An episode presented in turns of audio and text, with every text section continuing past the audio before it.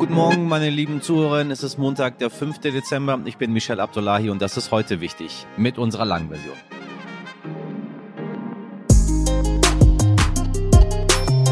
Wir sind Teil der Lösung, sagt die führende Energieökonomin Claudia Kempfert bei uns im Heute Wichtig Interview. Der Satz ist nicht neu und doch sollten wir diesen Umstand noch mehr verinnerlichen, denn ohne uns alle gelingt die Energiewende eben nicht. Es reicht nicht zu fragen, was die Bundesregierung für uns tun kann. Nein, wir alle sollten daran arbeiten, dass deutlich mehr Energie aus Wind und Sonne gewonnen wird. Jede Person kann da einen eigenen Beitrag leisten. Tatsächlich. Jetzt fragen sich wie. Warten Sie mal ab. Erst letzte Woche hat die Regierung mit der Vorarbeit von Wirtschaftsminister Robert Habeck den Energiedeal mit dem vielfach kritisierten Katar abgeschlossen. Demnach soll Deutschland ab 2026 15 Jahre lang Flüssiggas beziehen. Der Deal umfasst aber nur 3% unseres gesamten Energiebedarfs und kann damit höchstens eine von ganz vielen Maßnahmen sein. Claudia Kempfert leitet die Abteilung Energie, Verkehr und Umwelt am Deutschen Institut für Wirtschaftsforschung. Sie sieht vor allem die Laufzeit des Deals sehr kritisch und sagt außerdem, warum ein Blackout in Deutschland doch sehr unwahrscheinlich ist. Zuerst die wichtigsten Meldungen vom Wochenende und was Sie diese Woche sonst noch so erwartet. Was wichtig war. Sollten Sie, meine lieben HörerInnen, in den vergangenen Wochen ein Schreiben bekommen haben, in dem eine deutliche Erhöhung Ihres Strom- und Gasvertrages angekündigt wurde, können Sie jetzt möglicherweise aufatmen. Die Ampelkoalition will nämlich gegen massive Preiserhöhungen von Strom- und Gasversorgern vorgehen. Das berichtete die Bild-Zeitung am Wochenende. Laut dem Vergleichsportal Check24 wollten hunderte Versorger ihre Gas- und Strompreise zum 1. Januar deutlich erhöhen. Ich habe das teilweise bei Menschen Menschen gesehen, die von 100 Euro äh, Zahlung, äh, wie nennt man das, Abschlagszahlung auf äh, 500 Euro angehoben worden sind. Also, diese generelle Preiserhöhung soll aber verboten werden. Ein bisschen erhöhen dürfen Versorger aber nur dann, wenn die Erhöhung klar mit den Börsenpreisen zu rechtfertigen ist, berichtet die Bild unter Berufung auf eine Sprecherin des Bundeswirtschaftsministeriums. Damit soll Missbrauch ausgeschlossen werden. Die Chefin des Bundes der Energieverbraucher Leonora Holling sagte demzufolge auch, Verbraucherinnen dürften die Zahlungen der Erhöhung zurückhalten und sollten im Zweifel Widerspruch einlegen. Es ist eine überraschende Meldung, doch wie groß ihr Effekt tatsächlich sein wird, ist die Frage. Seit zwei Monaten wird nach dem Tod von Massagina Amini im Iran demonstriert. Am Sonntag berichteten iranische Medien, dass als Reaktion darauf angeblich die berühmt-berüchtigte iranische Sittenpolizei abgeschafft wurde. Die Sittenpolizei ist eine Art Sondereinheit der Polizei, die kontrollieren soll, ob die Kleidung von Frauen und insbesondere das Kopftuch nach dem Willen der Behörden getragen werden.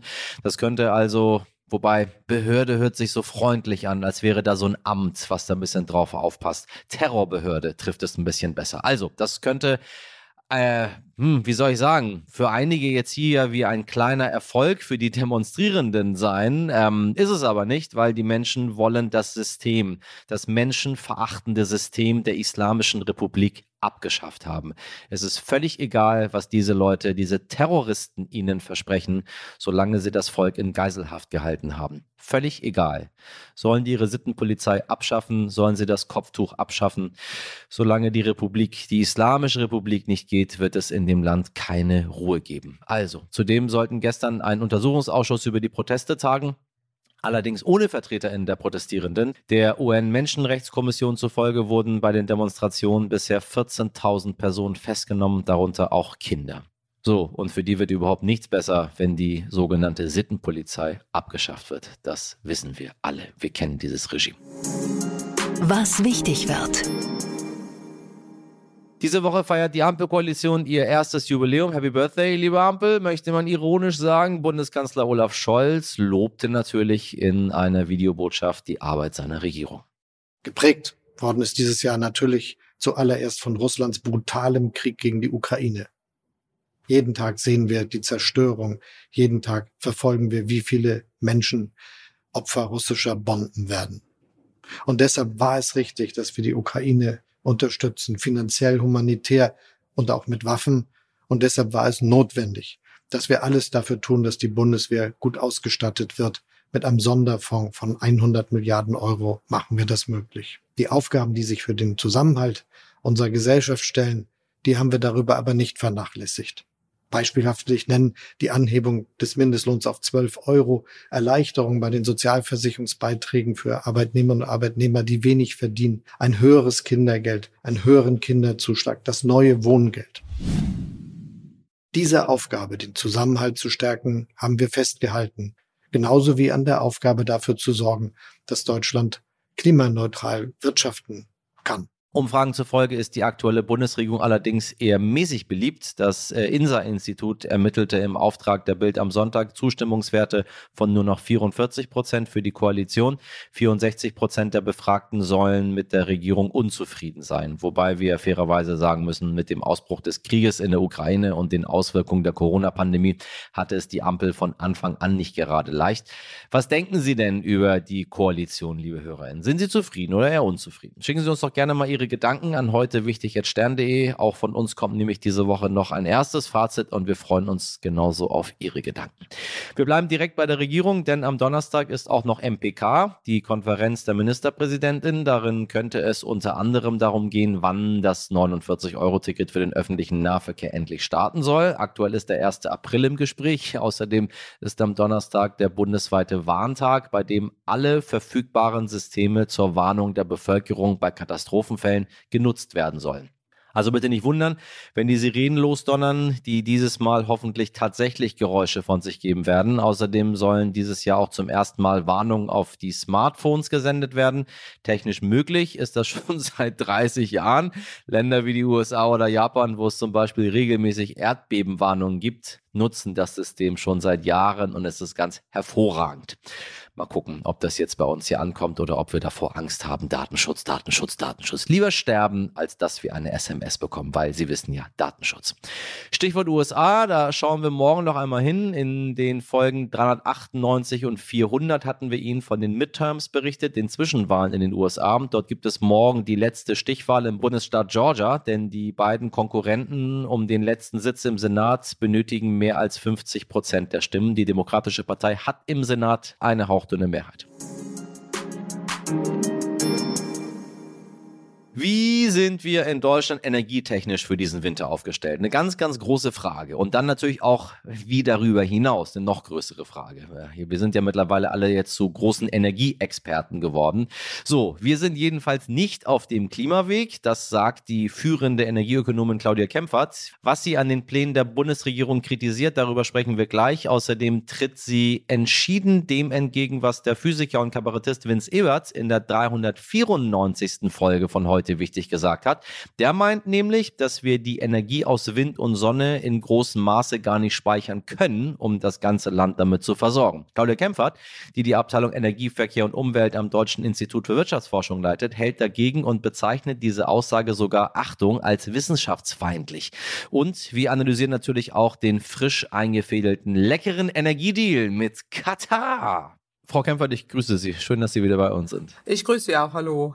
Also, die Bundesregierung hat nun diesen Energiedeal mit Katar abgeschlossen. Äh, neben der WM passieren noch andere Dinge in Katar. Die äh, groben Fakten, 15 Jahre lang bekommen wir drei Prozent unserer benötigten Energie aus dem Land.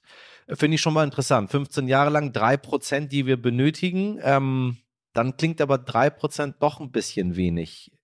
Ist es so oder ist es doch wichtig für die Industrie? Nein, also es ist sehr wenig. Das war aber auch äh, zu erwarten, weil jetzt geht es ja darum, dass man einzelne Flüssiggasabkommen hat äh, und die dann eben auch Flüssiggas nach Deutschland äh, bringen. Allerdings macht mir die Jahreszahl schon eine Sorge, auch wenn es nicht viel ist oder nur drei Prozent ist, weil wenn wir die Klimaziele umsetzen wollen, dann muss der Anteil von fossilem Erdgas deutlich schneller sinken, als jetzt angenommen wird. Das heißt, wir planen hier überdimensionierte Flüssiggas-Terminal-Kapazitäten, die, wenn wir sie ausnutzen, auch im vollen Umfang, jetzt jenseits dieser drei Prozent äh, Lieferungen aus Katar, dann erreichen wir weder die Klimaziele noch die Energiewendeziele und das sehe ich als hochkritisch an. Äh, das heißt, was müssten wir konkret machen, um es zu erreichen? Also sind, sind wir eigentlich auf einem komplett falschen Weg? Also wir sind nicht auf dem Klimaweg, wir sind auch nicht auf dem vom Paris, im Paris-Abkommen vereinbarten äh, Pfad der Erreichung der Emissionsminderungsziele. Und äh, der Expertenrat der Bundesregierung hat ja noch mal kurz vor der Klimakonferenz in Ägypten deutlich gemacht, dass äh, so gut wie gar kein Sektor wirklich auf dem Pfad ist. Äh, weder der Energiesektor, der Verkehrssektor auch nicht, der Gebäudesektor auch nicht und die Industrie etwas jetzt gezwungenermaßen äh, durch äh, die hohen fossilen Energiepreise da schon eher auf einen Pfad äh, geht, der dann nachhaltig sein kann. Also da sind wir weit von entfernt und wenn wir das erreichen wollen würden, dann müssten wir eben schneller die erneuerbaren Energien ausbauen und dann braucht man aber auch nicht mehr so lange fossiles Erdgas beziehungsweise das, was wir dann noch brauchen in der Zukunft, können wir dann über die norwegische Pipeline abdecken, also über Pipeline-Gas aus Norwegen. Das wäre umweltfreundlicher und als äh, eben das Flüssiggas und bedeutet eben auch, dass wir diese vielen Kapazitäten jetzt bei Flüssiggasterminals so nicht brauchen. Wo stehen wir denn auf dem äh, Weg der Unabhängigkeit von äh, Deals wie mit Katar aktuell? Haben wir uns abhängig gemacht? Naja, also wir sind äh, ja abhängig von, von Energielieferungen. Äh, bei Katar sind es jetzt drei Prozent, aber auch der Anteil von Flüssiggas wird in den nächsten Jahren zunehmen. Übergangsweise haben wir auch äh, das errechnet, auch in unserer Studie. Ist es sinnvoll, aber dann reicht es aus, dass man eben in Norddeutschland die äh, schwimmenden Flüssiggasterminals hat, aber nicht permanente, die dann eben über 20 Jahre oder noch länger dann ausgelastet werden sollen. Wenn man da jetzt neue Verträge sieht, äh, sind da ja Verträge ausgehandelt, die deutlich über diesen Zeitraum hinausgehen. Also da sind wir natürlich abhängig von Importen. Das werden wir auch weiterhin sein. Nur Flüssigerdgas ist eben nicht klimafreundlich. Ähm, und das muss man wissen. Wenn man die Klimaziele erreichen will, muss man auch davon weg perspektivisch. Äh, übergangsweise ja, aber nicht auf Dauer. Und da würde es sehr viel sinnvoller sein, wenn wir heute statt eben dieser Flüssiggasterminals besser schon gleich Wasserstoffterminals bauen, samt äh, Anlandungsmöglichkeiten und Infrastruktur für den Bedarf, den wir da haben, aber nicht jetzt so große überdimensionierte Terminalkapazitäten aufbauen. Warum bauen wir Wasserstoffterminals nicht auf? Das ist eine gute Frage. Die Frage müssen Sie an die Bundesregierung weitergeben. Also es soll Ammoniak äh, importiert werden. Das ist ja ähm, auch ein Stoff, den wir da brauchen, äh, was auch äh, sinnvoll ist. Aber grundsätzlich, wir werden grünen Wasserstoff für die Industrie benötigen. Es wäre sinnvoller, wenn man das heute schon investiert. Aber wir sind immer diejenigen, die 15 Jahre im Voraus äh, reden und 15 Jahre später wird dann irgendwann mal was gemacht. Nur dann ist es viel zu spät äh, wie wir es jetzt auch aktuell erleben, äh, wo wir dann eben äh, nur deutlich machen können, ja, wir haben Recht behalten, baut eben nicht die Nord Stream 2 Pipeline, äh, baut nicht die, die überdimensionierten Erdgasinfrastrukturen äh, und auch nicht die vielen Kohlekraftwerke. Das haben wir, davor haben wir immer gewarnt, aber die Bundesregierung hat nie das gemacht, was wir sagen. Also insofern, die haben ihre eigene, ihre eigenen äh, Umsetzungsideen und, und äh, Maßnahmen, äh, aber das entspricht eben nicht dem, was sie eigentlich versprochen haben zu tun. Ein weiterer interessanter Aspekt ist, dass Wirtschaftsminister Habeck nicht müde wird äh, zu sagen, dieser Deal ist zwischen der Industrie geschlossen worden, wobei die Politik doch kräftig mitgeholfen hat. Warum spielt das überhaupt eine Rolle? Also mir ist es relativ egal, wer den Deal geschlossen hat, wenn der Deal denn da ist. Sagt er das, weil er als grüner Energieminister solche Deals nicht abschließen will? Nein, die Bundesregierung schließt im Moment tatsächlich keine Flüssiggasterminal-Verträge ab. Das macht in der Tat die Industrie. Die Bundesregierung äh, schließt im Moment andere Verträge. Sie kaufen ja auch Gas äh, von äh, den Staatsunternehmen, die dann übernommen werden mussten oder äh, verstaatlicht wurden, eben äh, Unipa beispielsweise oder Gazprom, äh, die jetzt äh, dann eben auch, wo der Staat aktiv ist und da Verträge schließt, aber bei den langfristigen Lieferverträgen eben nicht. Und ich denke, er hat es deswegen erwähnt, weil dem so ist, aber auch weil er ja in Katar war und äh, den Weg geebnet hat für eben solche privatwirtschaftlichen äh, Verträge. Aber letztendlich natürlich äh, ist es äh, die Politik der Bundesregierung, die eben Wege ebnet. Also wir haben ja empfohlen, vor über 15 Jahren Flüssiggasterminals in Deutschland zu bauen. Damals wäre es auch sinnvoll gewesen, um eben nicht in diese Abhängigkeit zu Russland zu kommen. Damals hat, gab es aber keine politische Unterstützung. Es gab nur die politische Unterstützung für den Bau der Pipelines, wo auch immer gesagt wurde, es ist ein rein privatwirtschaftliches Projekt, was es von Anfang an so nie allein war. Aber die Politik redet sich da immer ein bisschen raus, äh, ebnet natürlich den Weg und äh, sagt dann, naja, aber wir sind jetzt nicht diejenigen, die Verträge schließen, aber sie sind auch diejenigen, die da die richtigen Rahmenbedingungen setzen könnten, damit es hier zu keinen Fehlentwicklungen kommt und Fehlinvestitionen kommen muss. Ich meine, der Deal steht sehr in der Kritik. Äh, Sie haben den Deal auch als Doppelmoral bezeichnet. Ähm, warum ist das Ganze überhaupt so kritisch? Letztendlich bekommen wir das, was wir wollen und werden dann im Winter hoffentlich nicht frieren, wenn es hart auf hart kommt. Naja, also erstmal sind wir ja schon im Winter, die Speicher sind 100 Prozent gefüllt. Dieser Deal, der da beschlossen wurde, gilt ab 2026 und äh, bis dahin haben wir hoffentlich mehr erreicht, um Gas einzusparen und die Mengen, die wir brauchen, nicht über große Flüssiggasinvestitionen oder Flüssiggasverträge noch abdecken äh, müssen.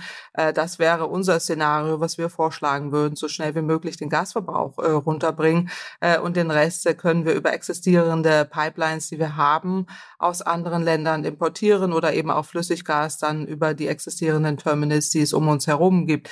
Also das ist so das eine. Das zweite, warum steht der Deal in der Kritik? Weil es hier um Katar geht. Und wir haben nun parallel die Weltmeisterschaft Weltmeisterschaft, die wir massiv kritisieren, wo wir die Menschenrechte kritisieren, wo wir äh, mit unserer Moralvorstellung äh, da auch hingefahren sind und das anderen erzählen äh, und äh, dann auf der anderen Seite aber dann äh, Geschäfte machen und diese zeitgleiche Entwicklung, das ist, glaube ich, das, was hier kritisiert wird und auch kritisiert werden muss weil äh, wir eben nicht auf der einen Seite das äh, so machen können und auf der anderen Seite dann aber Verträge machen. Das wird man nie ausschließen können, dass man eben auch mit solchen Staaten Verträge macht, aber man muss sich einfach bewusst machen, dass das nicht die Zukunft sein kann. Noch eine andere Kritik, die wir bei uns neulich in der Sendung hatten vom Physiker und Kabarettisten Vince Ebert, ähm, der sagte, wir können aktuell gar nicht so viel Energie aus Sonne und Wind speichern, um das Land einen ganzen Tag lang zu versorgen. Ähm, er sagte, bisher gibt es technisch überhaupt noch keine Idee, wie man Energiespeicher in Terawattstunden herstellen kann. Äh, wir wollen das hier aber. Was sagen Sie dazu? Stimmt das oder stimmt das nicht? Nein, das ist grob falsch und ich würde es auch als wissenschaftsfeindlich bezeichnen, weil die Studien dazu gibt es tatsächlich seit über zehn Jahren, äh, die deutlich belegen, äh, dass äh, eine Vollversorgung aus erneuerbaren Energien möglich ist. Sie findet auch in vielen Ländern der Welt schon statt. Zugegebenermaßen äh, gibt es Länder, die haben da einfachere Ausgang Ausgangsbedingungen äh, mit viel Wasserkraft, aber auch in Europa ist es äh, möglich. Auch äh, es ist ja nicht nur Wind und Solar, äh, welche die Energiequellen sind, sondern auch Wasserkraft, auch im Europäischen Verbund. Dann geht es um nachhaltige Biomasse, es geht um Geothermie und dann auch über eine, es geht um eine Änderung des Systems. Also beispielsweise werden Häuser die dann äh, Solarenergie auf dem Dach haben, selber zu sogenannten Prosumern. Also die stellen dann Energie her, nutzen sie auch, aber es geht auch dann über Heimspeicher, Batteriespeicher, dem Übrigen heute tatsächlich schon im Einsatz äh, sind. Aber wenn wir die Energiewende ausbremsen, muss man sich nicht wundern, dass der Einsatz noch äh, begrenzt ist, weil wir eben noch gar nicht so viele erneuerbare Energien im System haben, die jetzt so viel speichern müssten, weil die Energiewende ausgebremst wurde. Wir hätten ja heute 80 Prozent erneuerbare Energien haben können, wenn wir die Energiewende nicht ausgebremst hätten. Dann hätten wir auch die Möglichkeit, heute schon mehr zu speichern, entweder über Heimspeicher oder über äh, andere Batteriespeicher, wie beispielsweise Elektromobilität. Grüner Wasserstoff gehört dazu, der dann auch direkt hergestellt wird mit überschüssigem Windstrom beispielsweise. Und äh, man wird einfach äh, dezentralere, intelligentere, intelligentere und auch flexiblere Möglichkeiten haben, äh, dann eben das Energiesystem neu aufzustellen, das sehr viel effizienter ist, weil viel, viel weniger Energie verschwendet wird, äh, welches dann auch deutlich preiswerter ist und was vor allen Dingen der Riesenvorteil ist, wir müssen keine fossilen Energien mehr importieren. Und alle diejenigen, die behaupten, dass das anders äh, ist und nicht geht, sind nicht auf dem Stand der aktuellen Wissenschaft. Wie gut sind wir für diesen Winter aufgestellt? Müssen wir immer noch Angst haben vor einem Blackout? Na, ich hätte nie, also Angst sowieso nicht. Wir müssen niemals Angst haben äh, vor gar nichts, aber wir müssen uns natürlich vorbereiten auf bestimmte Szenarien. Äh, Blackouts äh, hat ja, die haben die Stresstests der Bundesregierung ja gezeigt, dass die Wahrscheinlichkeit sehr gering ist, dass wir sie äh, erleben werden. Blackouts auch nochmal zur Erläuterung äh, wird ja häufig missverstanden. Das ist ja ein unregulierter ähm, Vorgang, der dann eben flächendeckend zu Stromausfällen führen kann. Man muss ja aber unterscheiden zwischen sogenannten Lastabwürfen. Was Frankreich im Moment macht, die ja auf äh, fast ausschließlich auf Atomkraft setzen, äh, wo die Hälfte der Kraftwerke aus Altersgründen, aus äh, Klimagründen abgeschaltet sind und die jetzt massive Probleme haben und die tatsächlich lokale Blackouts erleben. Das sind sogenannte kontrollierte Lastabwürfe, äh, die man in den Szenarien der Bundesregierung äh, gesehen hat, sehr unwahrscheinlich sind, aber vielleicht wenn alles schief läuft, äh, im äh, Süden Deutschlands für ein paar Stunden passieren könnten. Aber das ist sehr, sehr unwahrscheinlich. Ich halte es auch für sehr unwahrscheinlich, weil einfach auch die Annahmen dahinter sehr unwahrscheinlich äh, sind. Und alle, wir sind aber auch alle gefordert, Teil der Lösung zu sein und auch versuchen, eben auch Strom einzusparen. Das wird ohnehin passieren aufgrund der hohen, exorbitant hohen Strompreise, die jetzt alle erleben müssen aber ich halte das äh, für, für unwahrscheinlich.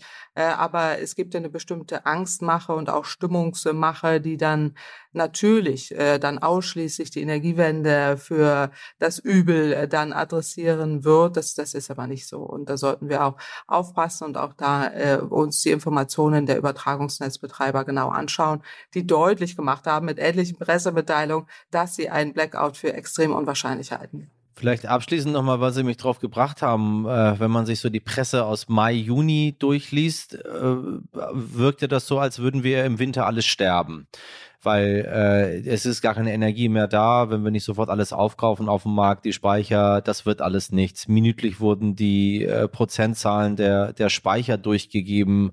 Jetzt sagen sie 100 Prozent, alles ist gut. Äh, hat die Bundesregierung einfach geliefert oder war das Panikmache schon äh, auch von Seiten der Medien äh, uns eingeschlossen? Wir haben es ja auch berichtet. Ähm, Dinge zu sehen, die gar nicht da sind? Beides. Also ich habe bei meinem Podcast äh, vor Panikmache gewarnt und auch äh, deutlich gemacht, äh, äh dass das äh, tatsächlich übertrieben ist, was da berichtet wurde äh, und auch die Medien hier eine Verantwortung haben, eben aufpassen müssen, dass man hier nicht die Menschen in Angst und Schrecken versetzt.